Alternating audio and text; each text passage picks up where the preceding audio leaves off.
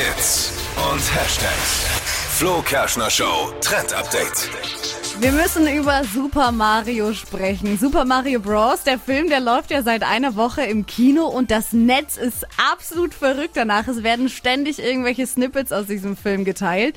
Und der läuft jetzt seit äh, fünf Tagen und hat schon 346 Millionen Euro eingenommen und hat jetzt auch äh, tatsächlich schon ähm, Weltrekorde geknackt. Und zwar in der Kategorie Animationsfilm ist der Film jetzt der erfolgreichste Film, der jemals lief. Und das ist voll krass. Aktuell läuft er noch in den Kinos und ich finde, es sieht total lustig aus. Ich will ihn mir unbedingt noch anschauen. Läuft der bei uns? Ja? Seit dieser Woche? Ja?